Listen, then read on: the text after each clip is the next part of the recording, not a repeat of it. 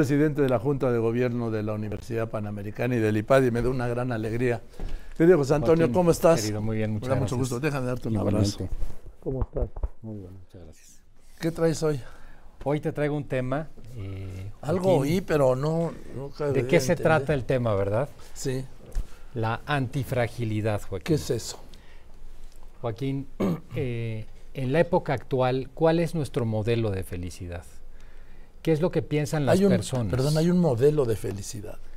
Fíjate, Joaquín, que la cultura actual parecería tender a eso. No existe como tal, porque la felicidad es un desarrollo en cada persona, de maneras distintas. Pero si volteamos a ver un poco los últimos años, sobre todo la historia contemporánea, revisamos la publicidad, revisamos qué es lo que nos dice la cultura sobre quiénes son las personas felices, son a las que todo les va bien, tienen éxito económico, tienen éxito profesional, la vida, como se dice en tu pueblo, le va todo rodado. La vida les va todo bien sin ninguna contrariedad. Sabemos, Joaquín, que eso No existe. no existe. Y ese es el gran tema. Una de las cosas que le pasa a muchas personas es que esperando ese, esa felicidad que nunca llega, tienen frustración. Decía mi madre, hijo, la felicidad completa no existe. No, no existe como tal. Porque todos, Joaquín, estamos llenos de contrariedades. El dolor, el tener pérdidas en la vida, el pasar momentos difíciles, es absolutamente inevitable. Y eso tenemos que entenderlo más en un panorama como el actual, un panorama tan lleno de cuestiones que se nos han ido un poco de las manos en la, en la humanidad, eh, las enfermedades, las pandemias, las pérdidas de nuestros seres queridos, las noticias que a veces pueden no causarnos ninguna alegría, todo eso. La misma realidad impactos. a veces, ¿no? Bueno, es que la realidad, Joaquín, se ha deteriorado mucho. La realidad se ha deteriorado. Y eso a las personas nos produce dolor. Ahora hay que decirlo, el dolor es cierto, es, es inevitable. Lo que es opcional es lo que nosotros hagamos con ese dolor. Si nosotros sufrimos o no sufrimos y cómo nos mantenemos. Entonces, Joaquín, ante toda esta situación, se habla de nuestra vulnerabilidad o fragilidad, que son sinónimos. ¿Qué es eso según el diccionario? La capacidad de ser heridos, la posibilidad de ser lastimados por la realidad. Eso es ser frágil, que no es lo mismo que ser débil. Ser débil es la incapacidad de levantarte frente a una caída. Ser débil es la incapacidad de enfrentarte a los desafíos que te impone tu propia existencia. Yo a veces pongo el ejemplo para diferenciarlo. Frágiles eran los médicos que en el año 2020 estaban en primera línea atendiendo la pandemia en México. Muchos, tú lo recuerdas, aquí se reportó, murieron. Sí. Frágiles eran absolutamente frágiles, totalmente vulnerables, pero no podemos decir que eran débiles, todo lo contrario. Estaban allí a pie de la cama de los enfermos. Entonces, en realidad, el punto es cómo enfrentar, Joaquín, el dolor de la vida. ¿Qué es lo que se ha dicho últimamente? Pues en fecha reciente, un autor muy importante de origen francés, Boris Cyrulnik, que escribió un libro que dio la vuelta al mundo en su momento, se llama Los patitos feos, empezó a utilizar el concepto de, que ahora se usa mucho además, de resiliencia. Esa palabra resiliencia se adoptó desde la física. ¿Qué es resiliente? Resiliente es un material que tú lo puedes doblar y vuelve a su posición. Lo puedes golpear y vuelve a su posición. Un plástico que doblas y regresa a su posición es resiliente. Lo diferente sería que es no resiliente, un alambre que lo doblas y se queda doblado. Trajo ese concepto de la física a las personas y ahora está muy de moda y se usa. Uh -huh. ¿Quién es una persona resiliente? Una persona que sabe en un momento determinado soportar, regresar a lo que era después de los golpes. Aquí lo dice, y te leo la definición, es la capacidad de hacer frente a las adversidades de la vida, transformar el dolor en fuerza motora para fortalecerse y salir fortalecido de ellos. Una persona resiliente comprende que es el arquitecto de su propia alegría y de su destino. O sea, es una persona que a pesar de los problemas regresa. Pero ese concepto de la resiliencia, Joaquín, en el fondo es un concepto que se ha quedado desde otro punto de vista limitado. Hay otro autor que es el que trae esa palabra antifrágil, que es eh, un autor de origen eh, libanés, eh, Nicolás Taleb, y que lo que habla es la antifragilidad es no solamente la posibilidad, y este es lo que yo quería comentar contigo en el programa de hoy, de soportar los problemas, de quedar igual, no, sino que los problemas son necesarios para hacerme mejor como persona. O sea, que la antifragilidad lo que supone es que las personas necesitamos de las adversidades para crecer, para crecernos. Lo dice de una manera bastante lo que Dice, la antifragilidad es una propiedad de los sistemas que aumentan su capacidad para prosperar como resultado de los shocks. Y pone un ejemplo interesante. Un ejemplo sencillo es nuestro propio sistema inmunológico. Cuando se expone a gérmenes y bacterias no solo resiste la enfermedad, sino que se adapta y se fortalece. O sea que las adversidades se vuelven nuestras amigas. Como son parte inevitable de la vida, no solamente soportarlas como algo negativo, sino convertirlas en verdaderas oportunidades. Y uno dice, bueno, ¿cómo es esto posible? Si la adversidad es algo que no nos gusta, no nos gusta y a nadie le va a gustar jamás la adversidad. Pero también es verdad que bien aprovechada, bien canalizada, puede hacer de nosotros seres con una mayor capacidad para ser felices. Hay un ejemplo, no sé si lo has llegado a ver, de este señor australiano Nijik Bujicic, que nació sin brazos, nació mm. sin piernas, y que, bueno, de niño se quiso suicidar. Y hoy por hoy es un hombre que lleva una vida normal, es casado y se dedica a ser conferencista motivacional para jóvenes. Cuando lo ven llegar y se sube un bultito a una mesa para poderle hablar al público y les dice a los jóvenes, gracias a ser lo que soy, gracias a lo que me pasó, hoy puedo ser este conferencista motivacional yo no me cambiaría por nadie. Lo dice un hombre que no tiene extremidades. Soy tremendamente feliz. Y lo dice de manera auténtica. Claro, los jóvenes ven eso y se quedan con los ojos de plato. Es impresionante que una persona que con ese concepto de la felicidad, del éxito que tenemos, en esas condiciones se declare feliz. Cuando en contraste vemos otros que todo les ha ido bien, que han tenido todos los recursos, que tuvieron buena educación, que tuvieron una familia amorosa y que viven deprimidos. ¿Qué es lo que hay detrás de unos y de otros? Detrás de unos y de otros lo que hay es lo que este autor, Nassim Taleb, dice antifragilidad, esa capacidad de reponerse a la fragilidad.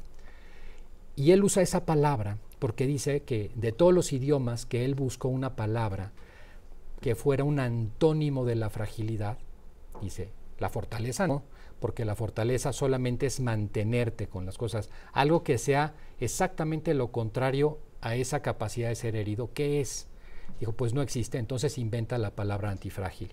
Pero no había leído el diccionario de la Real Academia Española, Joaquín, nuestro idioma que tiene una riqueza enorme, con una virtud poco conocida, pero que es esa, que es la virtud de la longanimidad. Ser longánimes en la vida. ¿Qué quiere ser longánime? Lo dice el diccionario la posibilidad no solamente de que con garbo y señorío soportemos, sino que además de eso lo hagamos con generosidad, con grandeza de ánimo, siendo mejores. Ser longánime es precisamente saber manejar las adversidades a nuestro favor, comprender que la adversidad es parte de nuestra vida, que no la podemos quitar, y cómo esa adversidad puede jugar, no solamente en un sentido negativo, como algo externo, como algo que no quiero y que tengo que tener ahí, soportarlo y ser fuerte. No. Las adversidades son oportunidades para ser mejores personas. Tú lo has visto muchas veces, Joaquín, la gente que ha sufrido en la vida, cómo a veces tienen más calidad humana, cómo gozan el momento, el aquí y el ahora. Yo recuerdo a mi abuela que vivió la Guerra Civil Española, lo alegre que era en su momento, lo alegre que era en su momento siendo que el sufrimiento que pasó de niña, nos lo contaba, era terrible. Y eso mismo pasa con las personas. Entonces, Joaquín, una de las cosas que hay que decir hoy aquí y al auditorio es, hay que procurar entender que todos tenemos una capacidad no descubierta, enorme interior para soportar y crecernos ante las adversidades. Que cuando nos achicamos ante la adversidad es porque tenemos ceguera, somos mucho más fuertes de lo que nos imaginamos. La adversidad, Joaquín, es, y, lo digo con toda claridad, es una gran oportunidad porque incrementa nuestra capacidad de ser felices. Y eso es ser antifrágil.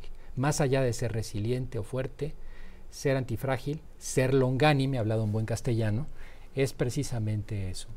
Y creo que hoy, para muchas personas, descubrirlo es importante, porque hoy hablo con tantas personas que están sufriendo por distintos motivos, enfermedades, me ha tocado ver recientemente descalabros económicos en algunas familias, circunstancias difíciles frente al panorama del país y que se quedan encerrados en su dolor, en un problema, se achican. La antifragilidad te expande y esa es, quizás Joaquín, la clave. Cuando aprendemos que el dolor es pasajero, que el momento más oscuro de la noche es justo antes del amanecer, que esas adversidades que son parte de la vida, son también formas de hacernos más fuertes interiormente, es cuando descubrimos un sentido distinto de la vida. Y creo que es un, es un mensaje bueno hoy para, para mandarlo a todos, me parece, Joaquín. Es decir, una adversidad te puede hacer mejor y más fuerte. Así es. te puede hacer mejor y más fuerte. Y fíjate que esto que pasa en las personas pasa en la vida de las organizaciones. ¿Cuáles son los momentos en los que se incrementa más, por ejemplo, el crecimiento científico? En los momentos de las guerras. Oppenheimer, esta película, ¿no? Ahora que está tan en boga. Cuando se inventa la bomba atómica, que fue todo un hito por lo que suponía del descubrimiento eh, molecular en una guerra. Las guerras, las empresas, por ejemplo, Joaquín se ha visto que pasan largos periodos de tiempo sin que les pase nada, empresas que llevan todo bien, por ejemplo el caso de una organización empresarial, se vuelve frágil, necesita de la adversidad, necesita de la competencia. El caso típico, prototípico fue aquel caso famoso de, ¿te acuerdas de Blockbuster? Los de los que, que hacían la renta de películas. Cuando llega un grupo de jovencitos a pedir si se querían aliar con ellos para empezar el on demand, ¿no? Empezar los videos on demand, se rieron de ellos, Joaquín. Ustedes aquí no se porque tenían el negocio hecho con unas enormes utilidades. Esos jovencitos, ante la adversidad, siguieron buscando fondos, los consiguieron y hoy se llaman Netflix. Mm. Y en cambio, hoy dime si existe Blockbuster. Y Kodak fue lo mismo. Cuando una persona, una organización, un país no está con un estrés positivo, un estrés bueno, no un estrés negativo, eh, la verdad es que no avanzamos en la vida. Eso llevado a nuestra vida son las adversidades, que esa es la parte profunda del ser. Somos seres, Joaquín, hechos para las adversidades, porque son inevitables, porque son parte de la realidad. El tema es cómo las vamos a manejar nosotros. Y creo que ese es el punto. Las personas tienen mucha más fortaleza de lo que ni siquiera se imaginan y las posibilidades de llegar a ser felices a pesar del entorno, a pesar de los problemas, son todas, porque ser feliz, finalmente, Joaquín, es una decisión personal. ¿Puede, ¿Podríamos decir que ser feliz es un acto de voluntad? Es una decisión, sí, Joaquín, al igual que amar. Ser feliz es una decisión. Quien quiere ser feliz encuentra hasta en las cosas más nimias motivos para la alegría y la felicidad, motivos para agradecer. Joaquín, quien está esperando que toda la vida, todo el entorno cambie para ser feliz, se podrá quedar sentado esperando. Y ser infeliz. Todo el tiempo.